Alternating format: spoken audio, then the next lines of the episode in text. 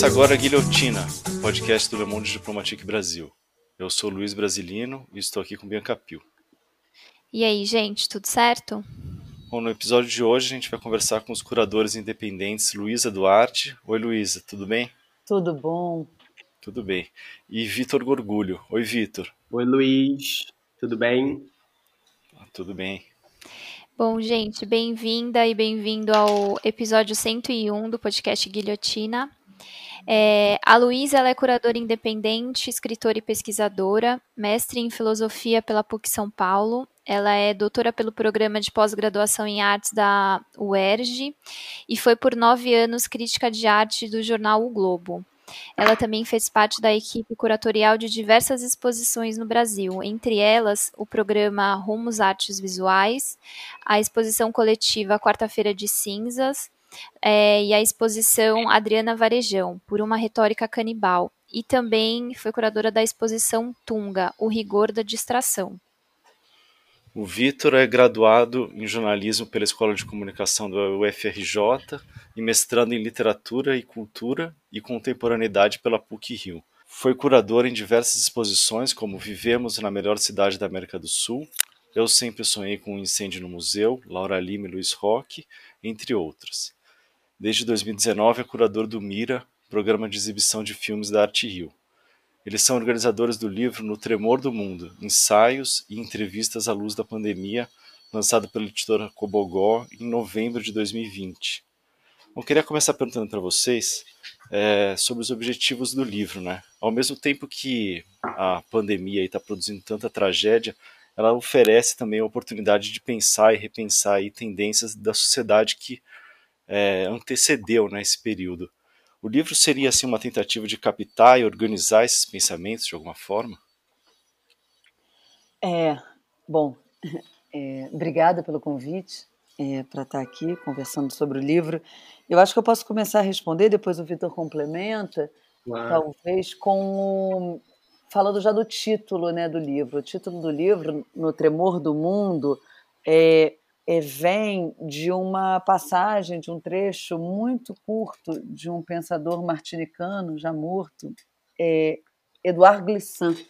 O Edouard Glissant é, tem uma frase que a gente cita na introdução que diz: Compreendemos melhor o mundo quando trememos junto a ele, pois o mundo treme em todas as direções. E talvez o gesto né, é, contido nesse livro, ao longo né, dos ensaios, das entrevistas, seja o gesto justamente traduzido tão bem, de maneira tão bonita pelo Glissant, de um desejo de tremer junto ao mundo, pois tremendo junto ao mundo, elaborando o mundo, pensando o mundo, é, podemos compreendê-lo melhor, né? Num momento tão tão trágico, tão grave, tão difícil, né? Para o mundo inteiro, é, esse gesto de tremer junto ao mundo, de tentar compreender o que a gente está passando, é um primeiro gesto para a gente, não para apontar soluções, muito menos para trazer né, alívio, mas para algum grau de elaboração, né? Se a gente concorda que o que a gente está vivendo no limite é um grande luto, né? Ou a gente deveria fazer um grande luto, pois, né? O resultado primeiro da pandemia, né? É, são as mortes, as terríveis mortes das pessoas, já mais de 2 milhões de pessoas no mundo. E se a gente pensa que é, é, necessário se fazer um luto, um luto só é feito com elaboração, né? Para a gente sair da melancolia, do choque, do trauma e fazer o luto, é necessário algum tipo de elaboração. Quem sabe, de alguma maneira, cada um, né, nos relataram, né, são, foram processos difíceis, eu acho, de escrita, dos textos foi, né, a gente sempre agradece, eh, voltamos a agradecer aqui prontamente a todos os nossos colaboradores que, né, uhum. aceitaram os convites e, e, e no, em meio ao torvelinho da pandemia eh, se puseram a, a, escrever, a pensar, a nos dar as entrevistas, eu acho que para cada um esse esforço do tempo da escrita, do tempo do pensamento, do tempo da, é, se, se conformou como um tempo de elaboração, né, de elaboração para que a gente pudesse olhar sob outros ângulos e entender melhor, de uma maneira muito ampla também, esse processo que a gente está vivendo. Talvez já me estendendo um pouco, mas é, o, também é, me referindo à introdução do livro, se na introdução a gente explica de alguma maneira o título no Tremor do Mundo que vem do Glissant, logo também no início da introdução a gente faz uma relação entre a, o vírus SARS-CoV-2, que agora já está sofrendo mutações, que é um vírus, digamos assim, sistêmico, que ele, ele, né, ele ataca não só os pulmões, mas por vezes gera tromboses, coágulos no cérebro, ou seja, ele é um desafio também para os médicos nesse sentido, porque ele né, é um vírus multissistêmico que ataca diversos órgãos é, das pessoas, mas a gente pode espelhar esse processo multissistêmico do vírus para também os efeitos é, do vírus, da pandemia na sociedade, né, no corpo social. Né? É um vírus que que atacou de uma maneira muito rápida, né, como um rastilho mesmo, diversas dimensões da nossa vida né, em sociedade, desde as mínimas, a entender quem pode ter acesso à higiene básica ou não e como é que vai poder se proteger melhor, podendo lavar as mãos, tendo saneamento básico ou não, até a dinâmica de economias inteiras, né, a maneira da gente trabalhar, enfim, são, são vários os os, as dimensões e as repercussões também né, do vírus é, na nossa vida. Então, na verdade, as, é, o, o, livro, acho que na sua multiplicidade de convidados provenientes de diversas áreas, tenta também responder a essa, a essa capacidade, capacidade não é uma boa palavra, mas essa maneira com que a pandemia, com que a Covid-19 impactou diversas áreas e diversas dimensões da nossa vida, desde a mais comezinha até aquelas mais complexas. Então, agora eu passo a palavra para o Vitor para complementar. Bom, pessoal, muito obrigado também pela oportunidade de, de a gente estar aqui discutindo, falando um pouco sobre o livro. Eu e a Luísa, até, enfim, falando um pouco antes de, de conversarmos aqui no podcast, a gente estava remontando um pouco uh, ao, ao, início do processo do livro e, e nós lembramos, uh, esse processo começou um pouco até ainda antes do livro, uh, numa oportunidade que a gente teve em dupla de entrevistar o Franco Bifo Berardi, um filósofo italiano que tem uma obra super interessante e já há uns anos vem falando de diversos aspectos uh, da da, da, do, do, campo da, da filosofia contemporânea muito muito caros a, a, a pesquisa da Luísa, algumas pesquisas minhas, e ambos tínhamos lido O Depois do Futuro, uma obra dele super importante que foi publicada no Brasil recentemente. Bom, recentemente digo, acho que há dois anos atrás, um, dois anos atrás, pela editora Ubu, de São Paulo. Ambos tínhamos lido esse livro e de repente tivemos a oportunidade de entrevistá-lo já no início do, da, da pandemia, mais ou menos entre março e abril do ano passado. E eu lembro que uh, uma das primeiras perguntas que nós fizemos a ele, a partir dos diários que ele próprio estava, na época, publicando uh, a partir da vivência dele da pandemia, e ele próprio usava a palavra psicovírus. Uh, ele, ele chamava o SARS-CoV-2 uh, de um vírus que atuava como um recodificador das nossas vidas, né? um agente capaz uh, de mutações biológicas, culturais e linguísticas. Ou seja, então complementando um pouco como a Luísa falou, né, a maneira como a gente abre a introdução do livro, como a gente apresenta o livro, é, a gente entende a ação do vírus primeiro no campo uh, da biologia, portanto no corpo humano, mas a partir daí e aí, um pouco na esteira das ideias do Bifo, a gente busca investigar uh, toda sorte de mutações que ele é capaz de fazer dentro do corpo da sociedade, em tantas esferas, né? Então, eu acho que, apesar, uh, assim como fomos apresentados por vocês, apesar da nossa, da nossa atuação, uh, do nosso campo de trabalho, meio e da Luísa, se dar majoritariamente no campo da arte, da arte contemporânea, sempre foi muito claro, muito, uh, muito certeiro para gente que esse livro, quando ele começa a se, a se desenhar enquanto um projeto, né, e a gente começa a pensar o recorte e os convidados e os campos de conhecimento que, que a gente queria reunir e, e enfim, uh, e os, os, colaboradores que a gente queria convidar para pensarem junto, né, para elaborarem nesse momento tão delicado, a gente tinha uma certeza de que ele, obviamente, não poderia ser um livro uh, do campo da arte, que é, como eu falei, o campo em que a gente, em que a nossa atuação mais se dá,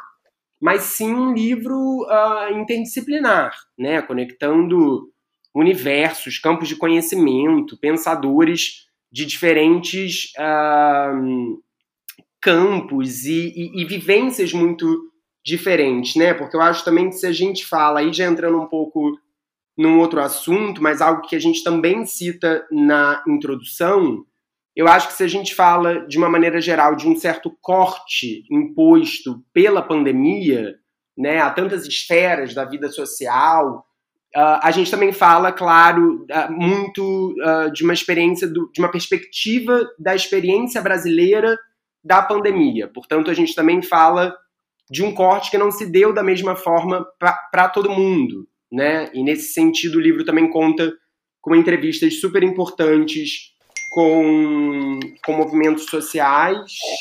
Ai, é, eu acho que eu poderia complementar agora, é, já para o nosso ouvinte, para quem está nos escutando, a gente está falando aqui né, dessa multidisciplinaridade, do livro uhum. tentar se ocupar dessas diversas esferas que foram impactadas pelo, pela pandemia, eu acho que a gente poderia rapidamente, para né, as pessoas é, Seria a nossa próxima pergunta mesmo, Luiz, isso daí.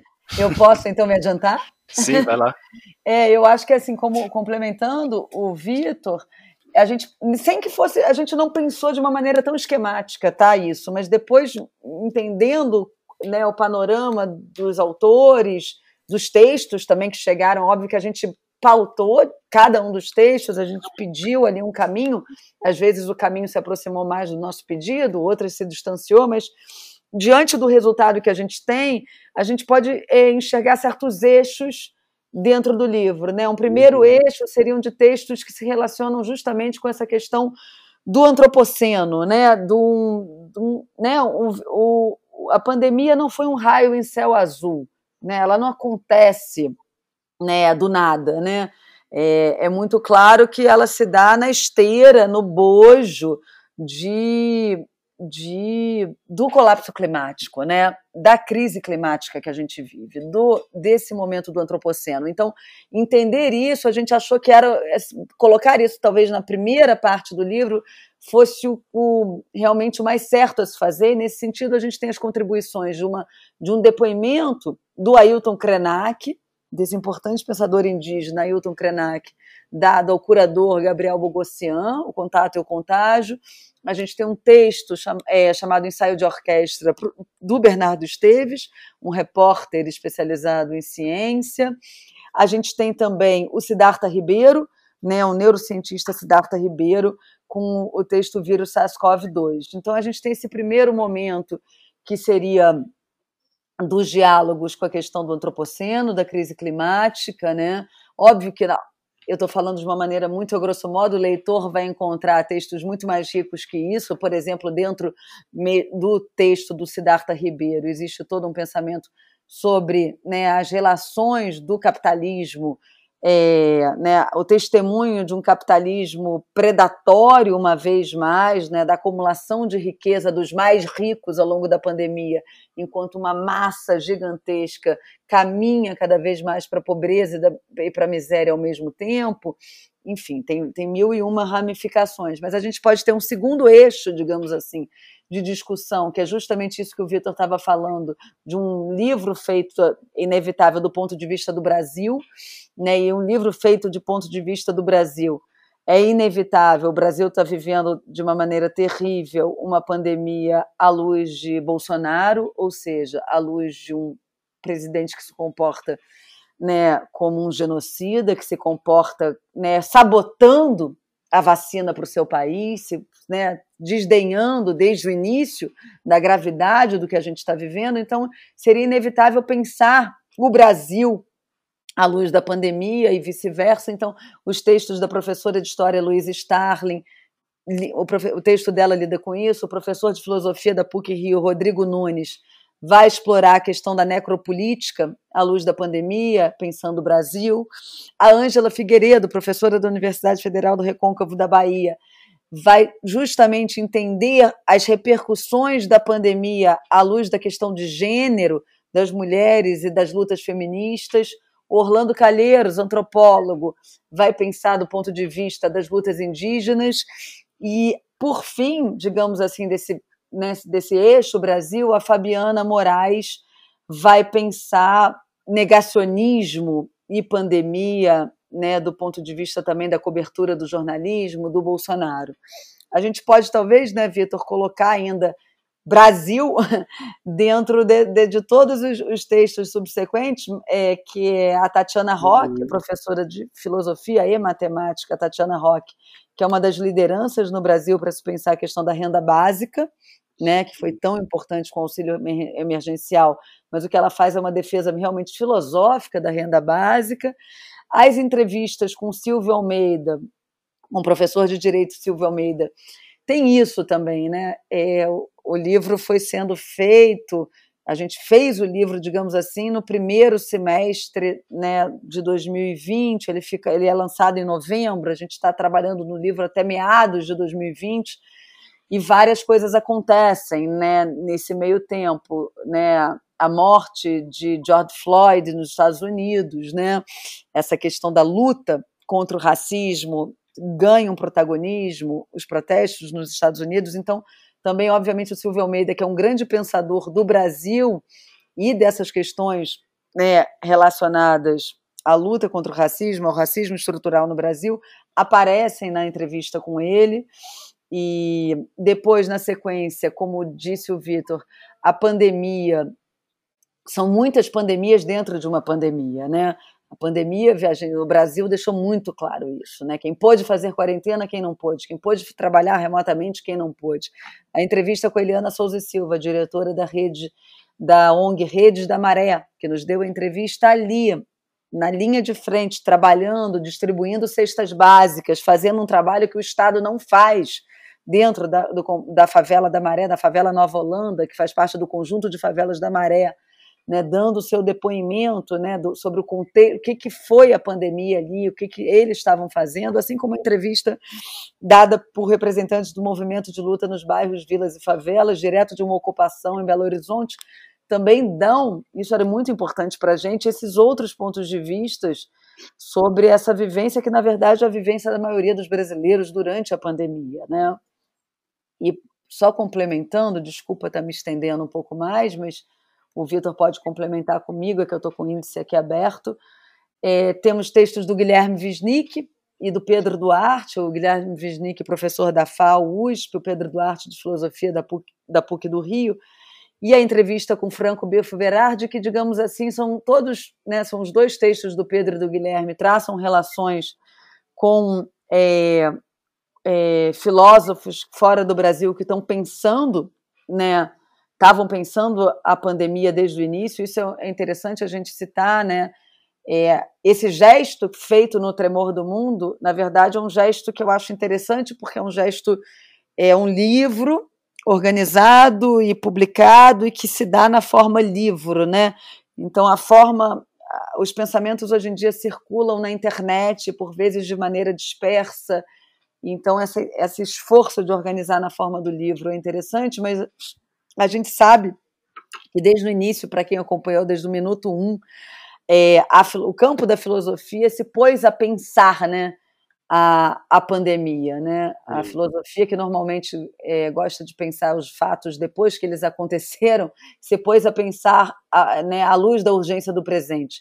Se quem quiser visitar o site da editora N-1, vai ter acesso a dezenas de textos de é, autores brasileiros e outros traduzidos com esse pensamento sobre a pandemia. O Pedro Duarte faz um esforço também de trazer um recorte desse pensamento né, filosófico de fora do Brasil. A entrevista com o Franco Bifo Berardi, o Vitor citou. Você bem rápida, acho que tem todo um grupo também de autoras, mulheres, que trazem um diálogo com a questão dessa, desse processo que já estava em curso, né, quando a pandemia vem, que é de uma algoritmização da existência, a gente cada vez mais vendo a nossa experiência de mundo ser mediada pelas telas, pelos algoritmos, e a pandemia veio de alguma maneira intensificar isso. A Fernanda Bruno, a Gisele Beigman, a Ivana Ivana Bent, de alguma maneira, tratam disso. A Paola Barreto também. A Júlia Rebouças faz um. O texto da curadora, Júlia Rebouças, faz uma transição ainda pensando justamente essa pandemia digital já em relação com a arte, que é o campo dela, né? É, a Gisele Beigman, professora da USP, a Fernanda Bruno, professora da ECO, a Ivana Bentes também, a Paula Barreto, da Federal da Bahia. E aí a gente tem dois textos de duas curadoras jovens, a Fernanda Brenner e a Diane Lima, né, que eu acho que nos ajudam também a pensar essa pandemia vivida sobre diversos pontos de vista, né, sobre uma quebra temporal também é, imposta pela pandemia é, esse pensamento da quebra temporal se prolonga no texto do psicanalista Christian Dunker, Uma Memória do Futuro Interior, e a gente fecha o livro com duas colaborações, uma do dramaturgo Márcio Abreu e outra da escritora Noemi Jaffe. Eu acho que não por acaso a gente termina o livro com esses dois textos vindos de, de artistas, de pessoas que lidam com a escrita na sua forma mais poética, digamos assim, porque era algo também que de alguma maneira a gente em algum momento talvez estivesse sentindo falta de ser um, um livro de um ponto de vista às vezes muito teórico sobre algo que, que nos diz respeito de um ponto de vista existencial muito contundente, né? Então, fechar o livro com essas escritas que, que vêm de um outro lugar, que vem do lugar da literatura, da dramaturgia, da poesia, é, nos pareceu importante.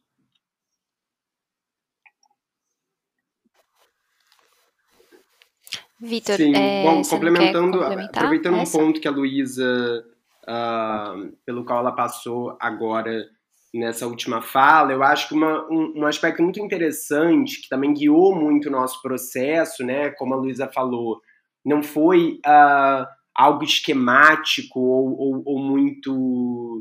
Não foi algo uh, tão programado e fria, né, essa escolha de campos e, e autores, colaboradores, mas sim também uh, algo muito guiado por uma, uma pergunta de que gestos de elaboração eram possíveis, são possíveis, né, durante a pandemia. E aí eu até me lembrei, uh, outro dia alguém me perguntou uh, se, de certa forma, uh, como a Luísa falou, um livro, o livro enquanto formato, né, ele, ele torna todos esses escritos, esses ensaios, essas entrevistas uh, espécie de documentos, né, desse momento histórico que a gente está vivendo. E alguém me perguntou outro dia, muito por acaso, se de alguma forma um, um livro, um formato, um, um, livro nesse formato não corria o risco de, de certa defasagem, né? Uh, e eu falei, olha, se existe uh, uma defasagem, talvez ela seja uma defasagem positiva nesse caso, né? Positiva no sentido de uh, são muitos os, os os textos que, que são gestos de elaboração no calor de um momento, no calor da hora, uh, onde uh, uh, buscar identificar, né, perscrutar esses sinais, tentar fazer esse exercício do que o Bifo, por exemplo, chama de futurabilidade, né, possibilidades de futuro, buscar possibilidades de futuro inscritas no presente, são alguns dos textos que justamente por esse teor de, de terem sido uh, uh, feitos como uh, gestos, tentativas de elaboração no calor de algo tão, de um momento histórico tão peculiar, que também nos permitem, isso que eu, que eu chamei agora de uma certa defasagem positiva, nos permitem voltar a eles no momento em que eles foram escritos, do momento presente para o momento em que eles foram escritos, e também nos ajudar a entender uh, o que, de certa forma, foi possível uh, pensar em termos de mudança, em termos de, de, de movimento, de, enfim, ou mesmo uh, sendo bem pragmático, né, um pouco, uh, em termos de frustrações. Né? Uh, em, uma das, em uma das conversas que nós fizemos na ocasião do lançamento do livro, uh, o texto do jornalista Bernardo Esteves, né, que passa muito pela questão climática, ele enumera uma série de, de possibilidades de revisão, de mudança que, que poderiam, que, que a pandemia, mal ou bem, claro, usar a palavra oportunidade não é muito uh, o caso, mas enfim, a pandemia, uh, uh, ela de certa forma abriu brechas, né, para diversas para diversas mudanças e que agora, em uma dessas conversas da, por ocasião do lançamento do livro, eu comentei com o Bernardo Esteves e que confirmou um pouco o que eu imaginaria que ele que ele iria falar, que, enfim, existem já muitas expectativas frustradas, né? Em termos da gente olhar possibilidades de mudança de movimento uh, que apareceram mal ou bem diante dessa catástrofe lá atrás, bom, lá atrás, há pouco, pouco menos de um ano atrás, e, e que a gente já vê como expectativas frustradas, né? Como, como uh, enfim, como movimentos não concretizados. Então eu acho que tem muito, o livro ele tem também essa natureza de gestos de elaboração, tentativas de elaboração no calor do momento, e como a Luísa falou, né, se a gente vive um processo de uma virtualização radical da vida, né, a produção de conhecimento está cada vez mais na esfera do online, do virtual, nas nuvens, o gesto também de fazer um livro, né, que é um objeto físico, é também um, um gesto de buscar concretizar, solidificar, né, todas essas, uh, todos esses gestos em um, em, em um objeto físico, né, que vai ser sempre um documento, de certa forma, desse momento. Hum. Bom, a pandemia, ela escancarou tendências anteriores, né, como talvez principalmente a questão da desigualdade. Por outro lado, vocês entendem que ela também, aí como estava comentando o Vitor, ela pode abrir brechas para transforma transformações e a partir disso também o que que o que que os aportes, os artigos do livro trazem nesse sentido? É, bom, é, eu acho voltando um pouco ao que o Vitor estava falando, né?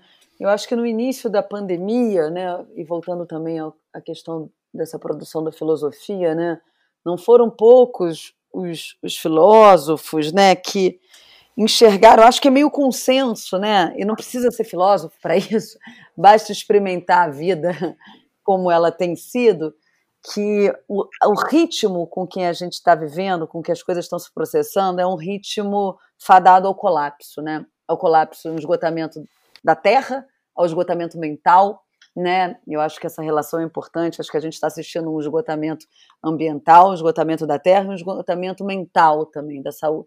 Disso que a gente pode chamar, é, usando uma expressão comum de saúde mental, né? Que não é a melhor expressão, né?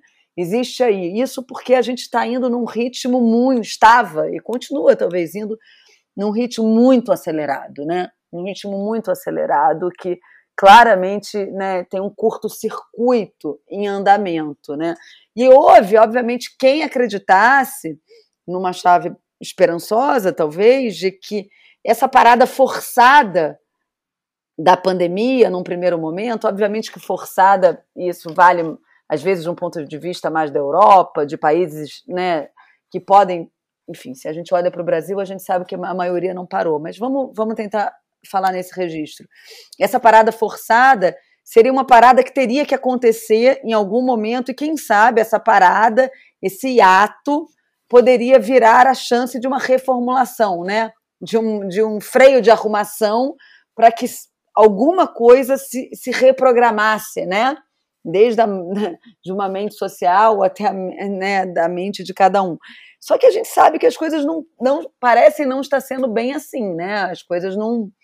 A verdade é que passado, é como disse o, o Vitor, né? E a gente diz no livro, é um livro realmente fadado à defasagem. A gente, quem diria que a gente estaria em janeiro, dia 21 de janeiro hoje, com as mortes no patamar que estão, e não só no Brasil, com uma mutação de vírus fora do Brasil, né? Ainda bem que temos a perspectiva da vacina para boa parte do mundo.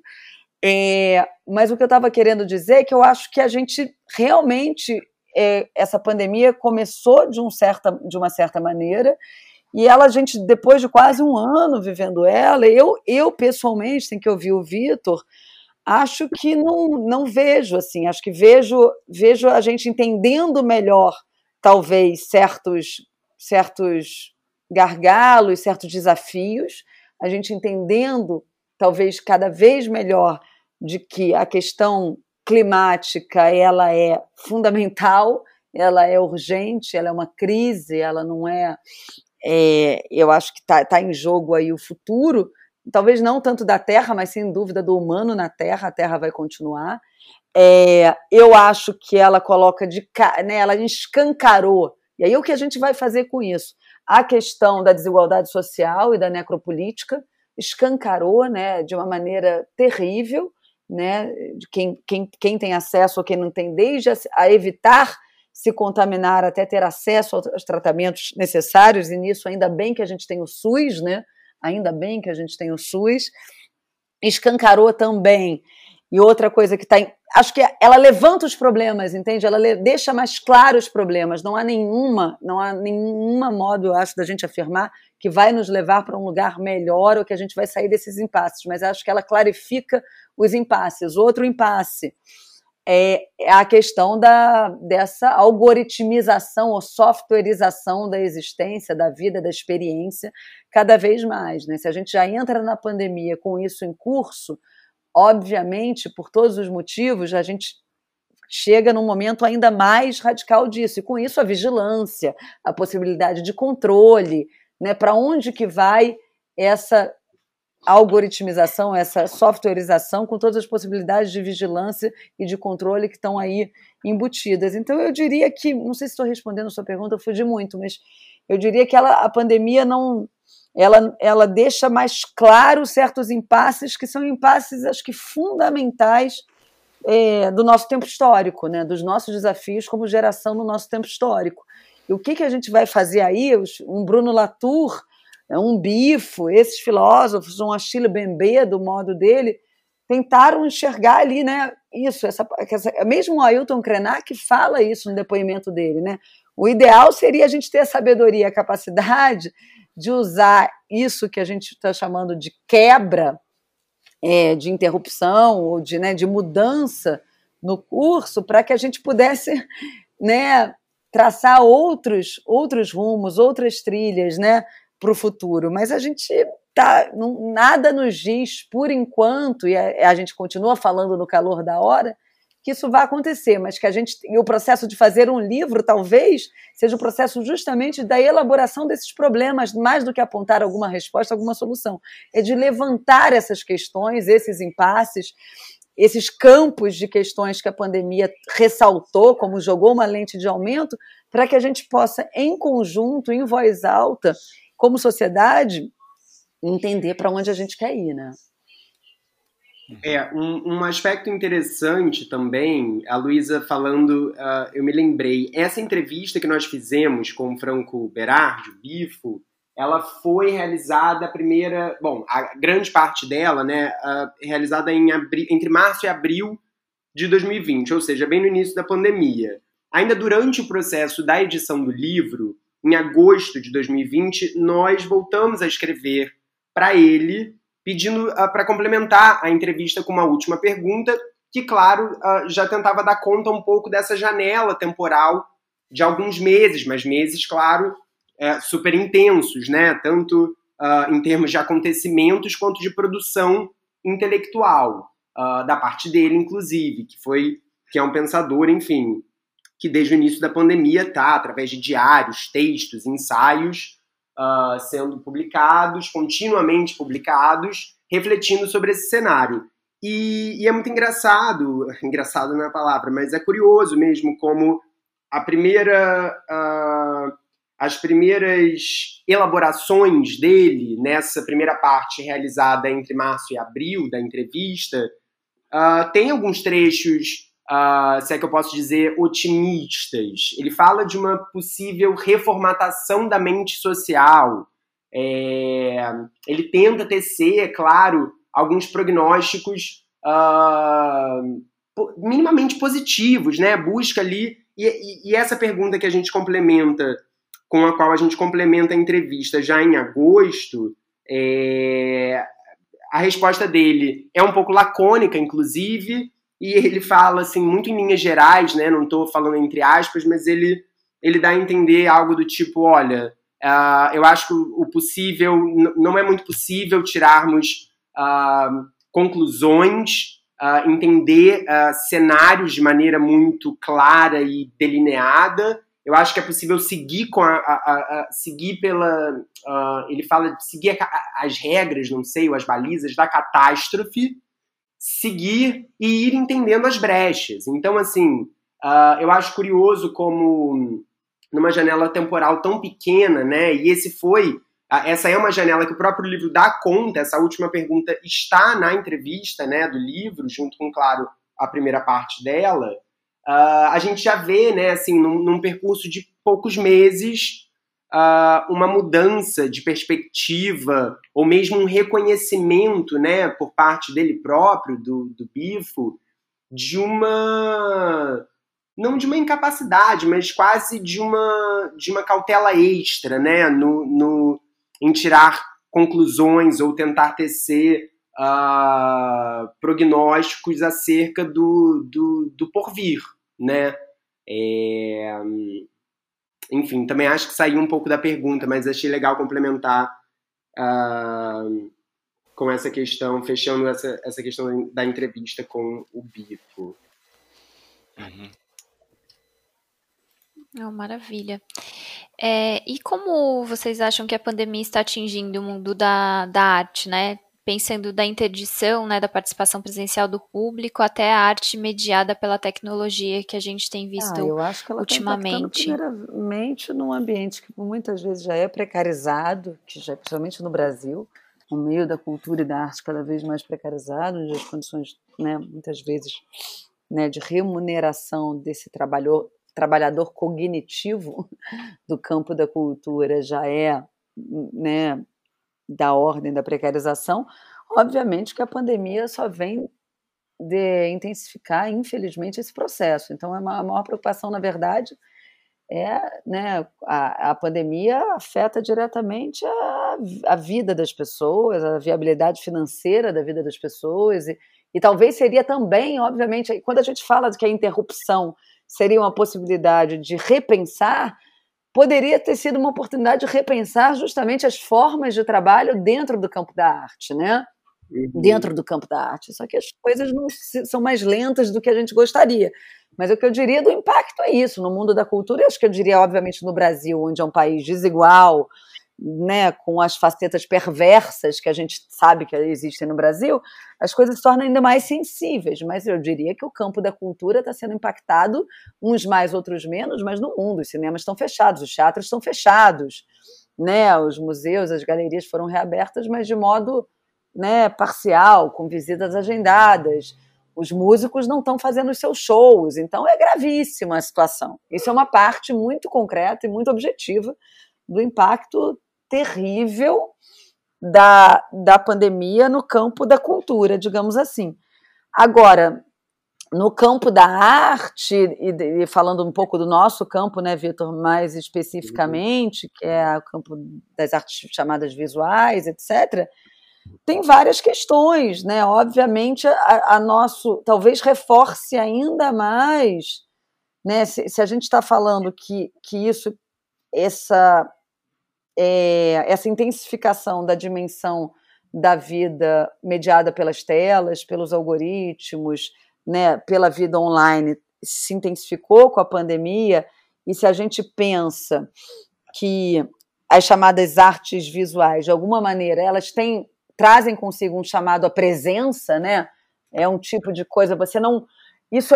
A Júlia Rebouças, eu posso estar enganada, tá? Eu teria que estar com texto mais fresco na minha memória mas ela diz algo como talvez a gente tenha um trunfo, que é o fato de, de alguma maneira, é, as linguagens da, da música e do cinema já viveram esse problema, esse desafio da entrada do digital há muito tempo, né?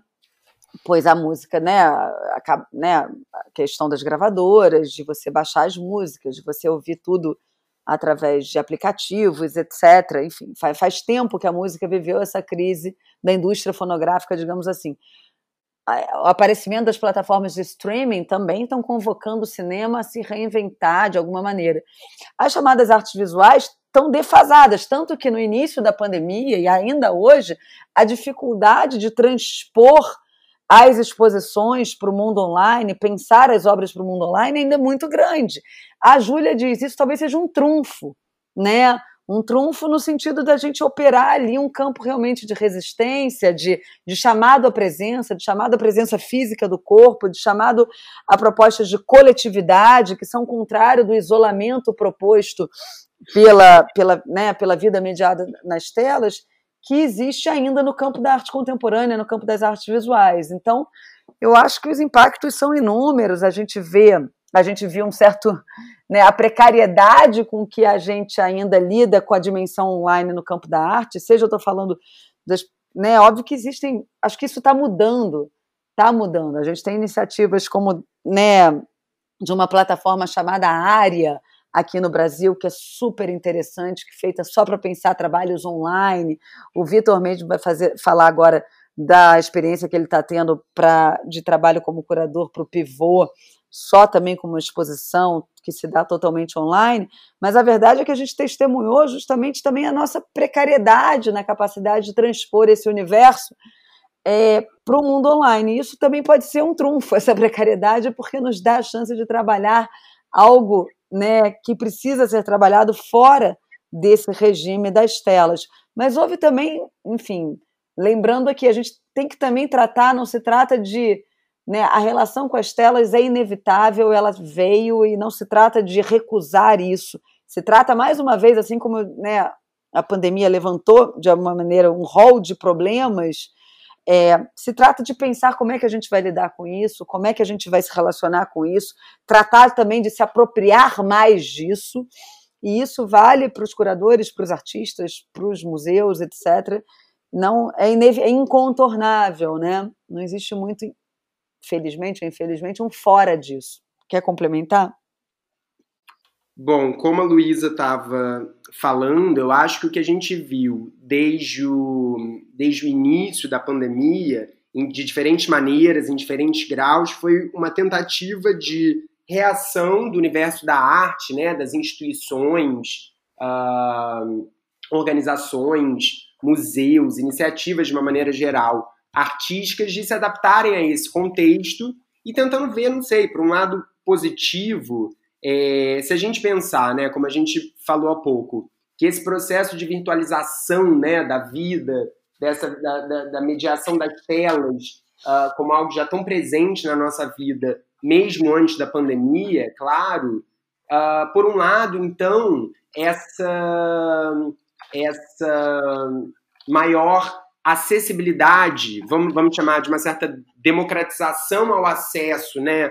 Por exemplo, do, dos acervos dos museus, né, que foi uma uh, que eu acho que é um esforço coletivo que há em curso das instituições em digitalizarem seus acervos, a, a proporem uh, modelos diferentes de visitação virtual às suas exposições, às suas coleções. Eu acho que se a gente já vivia um mundo uh, né, cuja virtualização da vida estava num processo uh, totalmente em curso e a pandemia vem a radicalizar esse processo, por um lado também uh, forçar, né, a, a, de certa forma, essa, esse acesso maior a um meio, por exemplo, que a gente sabe que ainda é, uh, infelizmente, uh, de certa forma elitista, restrito, que é o universo das artes visuais. Então, provocar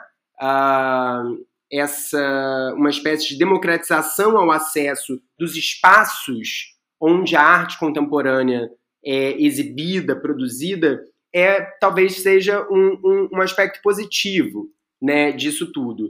Por um outro lado, também como a Luísa colocou, eu acho que ficou muito claro desde o início a nossa, pelo menos aqui, falando um pouco de um ponto de vista brasileiro, a nossa defasagem nesse, nesse aspecto, né? Uh, na forma como, como nós habitamos esse ecossistema digital, como tanto uh, e aí pensando tanto na forma como, como eu falei, como, como as instituições podem, por exemplo, abrir as suas coleções e seus acervos, as suas exposições ao público de uma maneira geral, quanto pensando por um ponto de vista de como artistas, curadores, demais agentes desse circuito podem atuar nessa esfera. Eu acho que a gente está ainda totalmente num processo é, de aprendizado.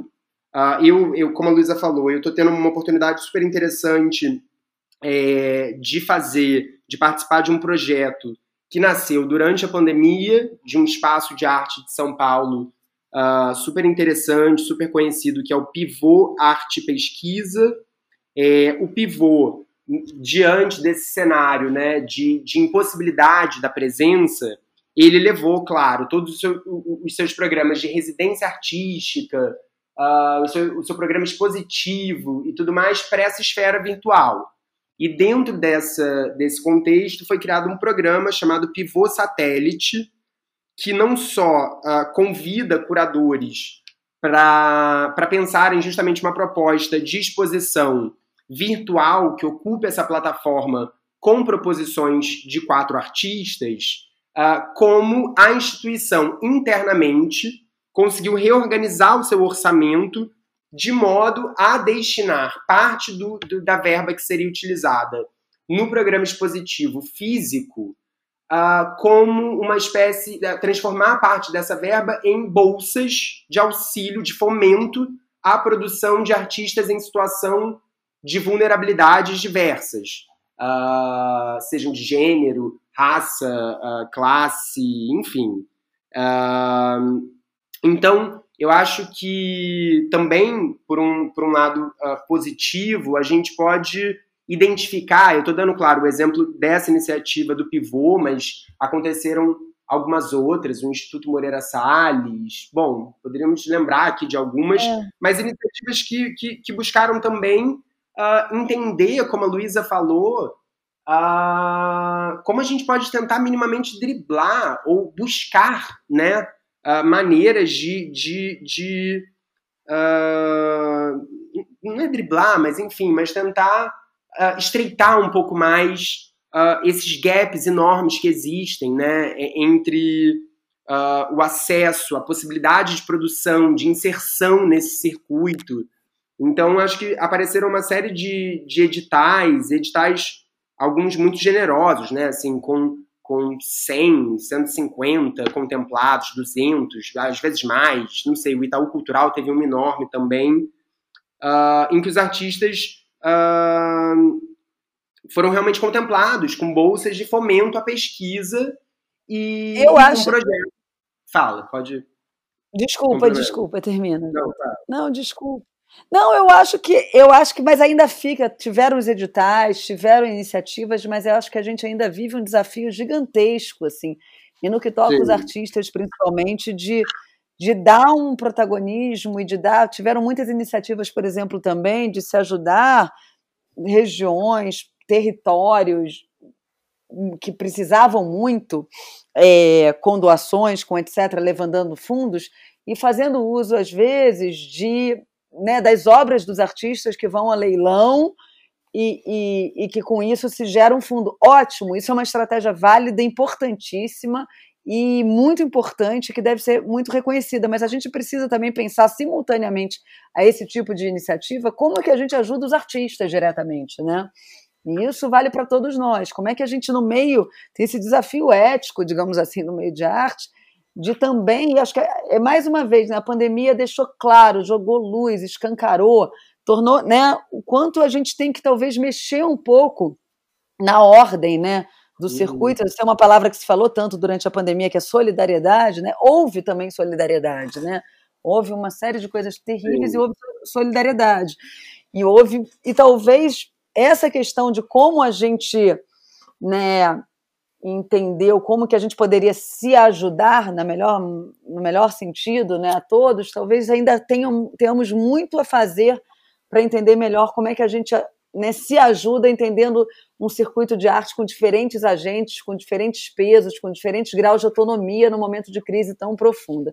E só complementando uma coisa que o Vitor falou de uma maneira muito correta, a questão da democratização, né?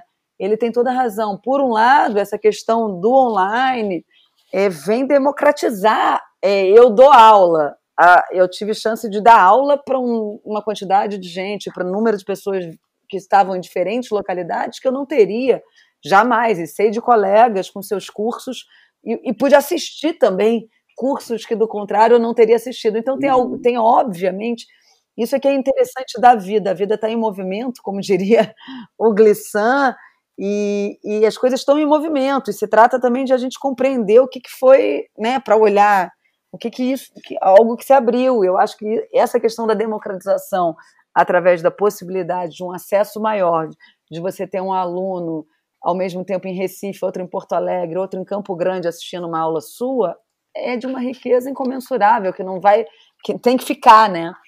Então acho que as coisas são ocorrem de uma maneira mais simultânea é. e complexa do que parece. Uhum. Luísa, eu fui, eu fui ver aqui, é no artigo da Júlia Rebouças mesmo, que ela fala sobre a, como a, o cinema e a música puderam se adaptar um Isso. pouco antes aí, né? A questão Exatamente. da. Porque eu vi aqui também, porque por coincidência eu tinha separado aqui uma frase desse artigo, uma das frases finais, para colocar aqui para vocês.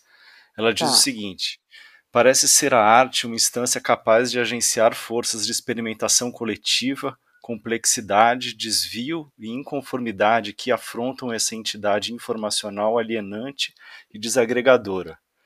Se um outro meio de opressão vai sendo implementado, é papel da arte erguer novos modos de insurgência. Eu quero perguntar para vocês se é por aí mesmo e, e, como é que a arte pode contribuir para o surgimento dessa nova insurgência. Né? Quanta responsabilidade para da arte, né? Sim, eu acho que a arte é agora e sempre foi, né, e não se trata, é interessante pensar a presença da arte, ou disso que a gente chama de arte, já é uma outra discussão, mas desse processo né, de, de transfiguração, de nomeação né, da nossa experiência de mundo, etc., de, né, de uma segunda pele para as coisas. E, é, é, e acho que a gente está vivendo um processo muito interessante hoje em dia, de que é uma de uma ruptura com padrões epistêmicos, epistemológicos, né, provenientes de um processo de colonização e refundando essas epistemologias, propondo outras epistemologias e daí uma mudança, né, da paisagem daqueles que fazem arte, que, né, que curam arte. Isso é interessantíssimo, isso é importantíssimo e riquíssimo. A gente está vivendo isso agora. Então, eu acredito que vem daí, dessa nova cartografia, com a presença de outros corpos, de outras subjetividades, a possibilidade da gente fazer realmente do campo da arte não um campo colonizado que rima, que fala em uníssono com, né, com, com a linguagem do capital, com a linguagem do que sempre teve no lugar de poder, né, dos vencedores. Eu acho que a gente vai poder fazer da arte, do campo da arte, porque a arte não existe separada desse sistema da arte, um lugar de insurgência, de modificação e talvez de resistência, de transformação, ou de diálogo produtivo com essa nova era do capitalismo digital, informacional, a partir do momento que também esse campo da arte está sendo feito por outros sujeitos. Eu acho que isso a gente está assistindo, entendeu?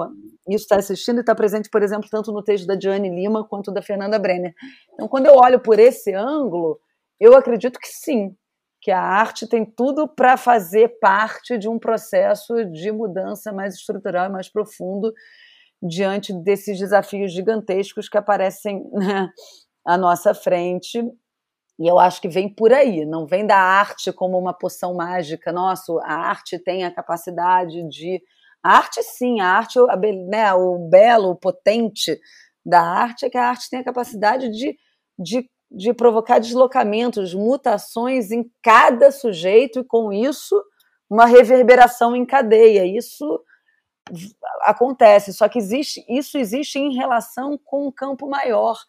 E eu acho que isso é que a gente está tentando e buscando e, e lutando para que esse campo da arte esteja remando mais com essas mudanças estruturais e vem né, dessa mudança de uma epistemologia feita do ponto de vista logofalocêntrico, ocidental, branco, patriarcal, para uma outra epistemologia vindo né, de outras matrizes afrodiaspóricas, indígenas, etc. Eu acho que daí pode vir, sim, de uma relação né, com o corpo, não só com logos, com pensamentos, uma relação com a terra, esses outros vínculos, e que a arte está muito atenta e talvez até na frente de outros âmbitos nisso, aí a gente pode olhar com uma esperança.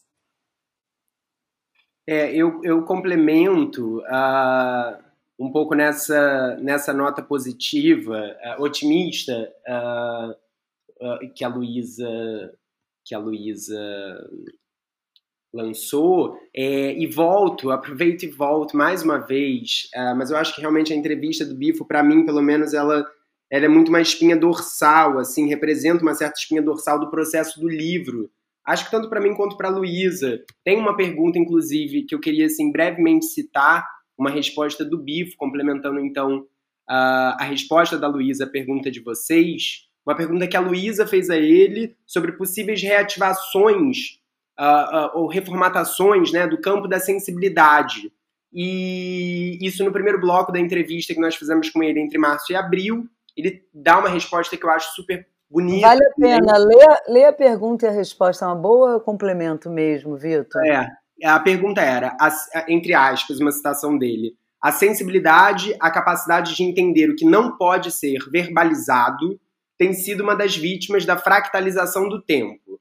Para que possamos reativá-la, a arte, a terapia e a ação política terão que unir forças. Então, nas palavras do Bifo. E aí a Luísa pergunta: Uh, você poderia nos falar sobre como essa trinca pode vir a atuar para um retorno da sensibilidade entre nós? E ele responde: Eu tenho a impressão que uma explosão poética está ocorrendo de maneira fragmentada, esporádica, disseminadora e rizomática por todos os circuitos da rede. A internet, que temos criticado com frequência nos últimos anos, também mostra nesta ocasião a sua potência de solidariedade e libertação e aí ele divaga um pouco uh, uh, sobre a forma como a escrita, uh, uma certa explosão da escrita, de, dos relatos pessoais em redes sociais, das vivências da pandemia, de certa forma, desembocam nisso que, voltando a citá-lo, ele chama esses escritos estão tecendo o tecido do cosmos que pode se tornar algo reconhecível para além de um limbo, do cosmos que está divergindo sismogeneticamente da armadilha caótica das regras que mantinham o mundo unido pela destruição. E aí, finalizando, ele diz: em uma enorme escala, uma pesquisa coletiva está em andamento. Uma pesquisa que é simultaneamente psicanalítica, política e estética. Na extrema laceração do tecido do significado, estamos passando por uma máquina de escrever que tenta reativar a sensibilidade mesmo dentro da esfera de sensibilização da conexão. Um imenso poema sismogenético está sob composição. A intenção deste poema é produzir uma forma harmônica de mutação. Tentando então, traduzir um pouco é. uma linguagem do bifo que às vezes é complexa, eu acho que essa ideia da reativação da sensibilidade para o ouvinte, de uma maneira talvez né, a gente traz, é, trocando em miúdos, né, Vitor?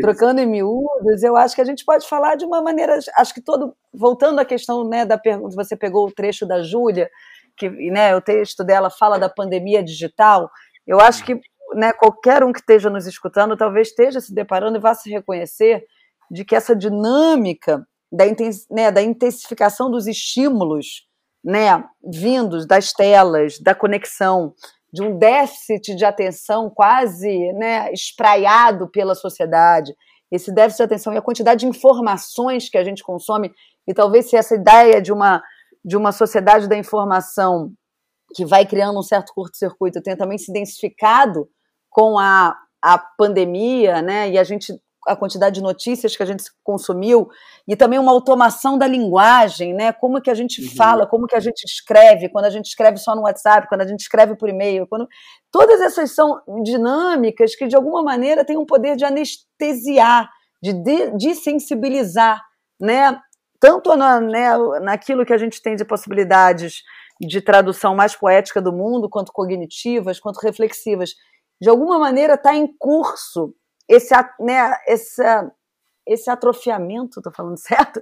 Esse, essa maneira de atrofiar tudo isso. De alguma maneira, e aí a gente volta talvez para uma relação com a arte um tanto quanto purista, mas a arte ou a poesia ou esses gestos mesmos que e a arte a gente está falando aqui de linguagem que envolve corpo, imagem, todos esses gestos de, de transfiguração podem perfurar, digamos assim, essa dessensibilização, essa incapacidade de a gente afetar e ser afetado, né?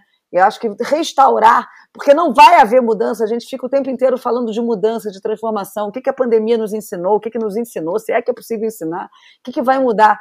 Não vai haver mudança alguma, ou a gente vai virar um bando de autômatos que repetem, que teclam, que voltam, que dormem, que acorda, vida nua, né? É, se a gente não conseguir perfurar, quebrar essa zona de anestesia, de, de resistência a ser afetado e afetar.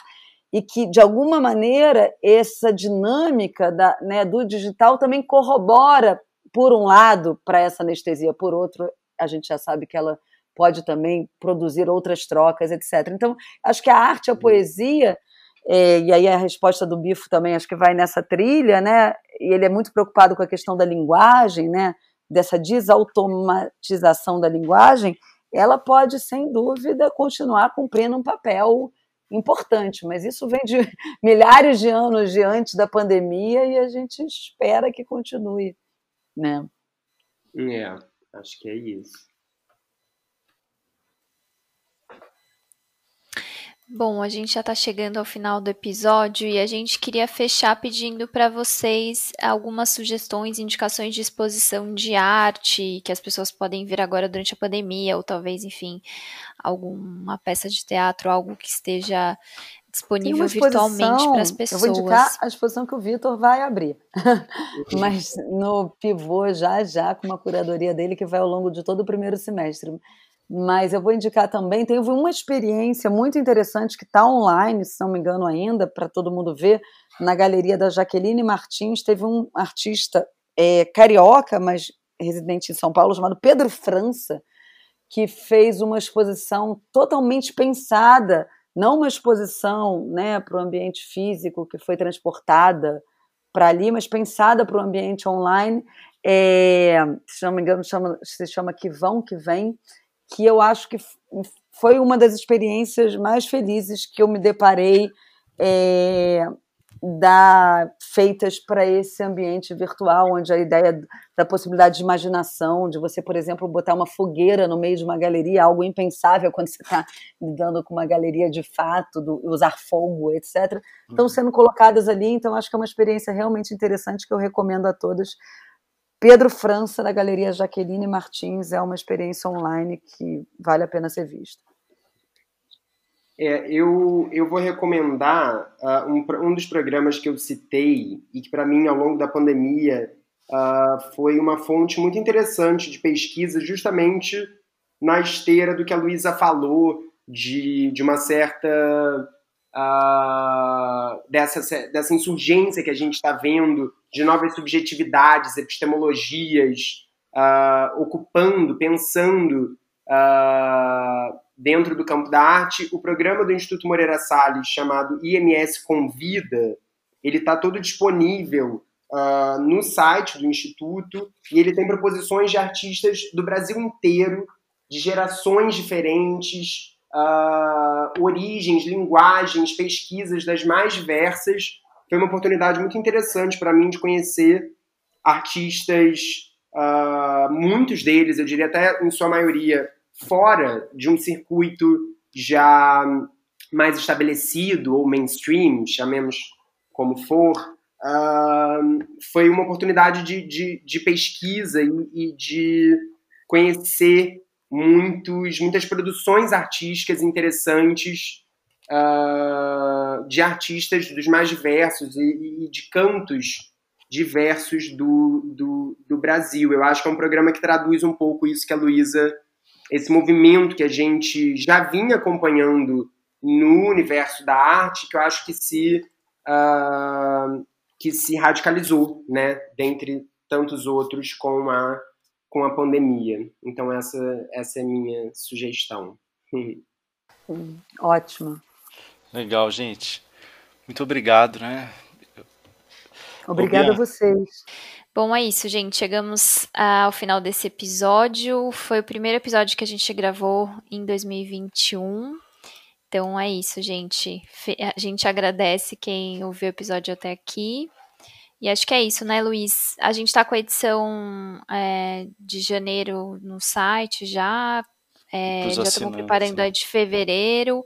Ainda, se você ouvir esse episódio antes do dia 24, a gente está com um cupom de desconto de 20% é, para fazer novas assinaturas. Então, você usa o cupom ADEUS2020 e ganha 20% na sua assinatura. Daqui a pouco precisava é o cupom né, ADEUS 2021, do jeito que tá, né? É, pois é, mas por enquanto vamos de ADEUS 2020. tá e vem vacina. Tá é bom, isso, gente. Até semana que vem. Até semana que vem.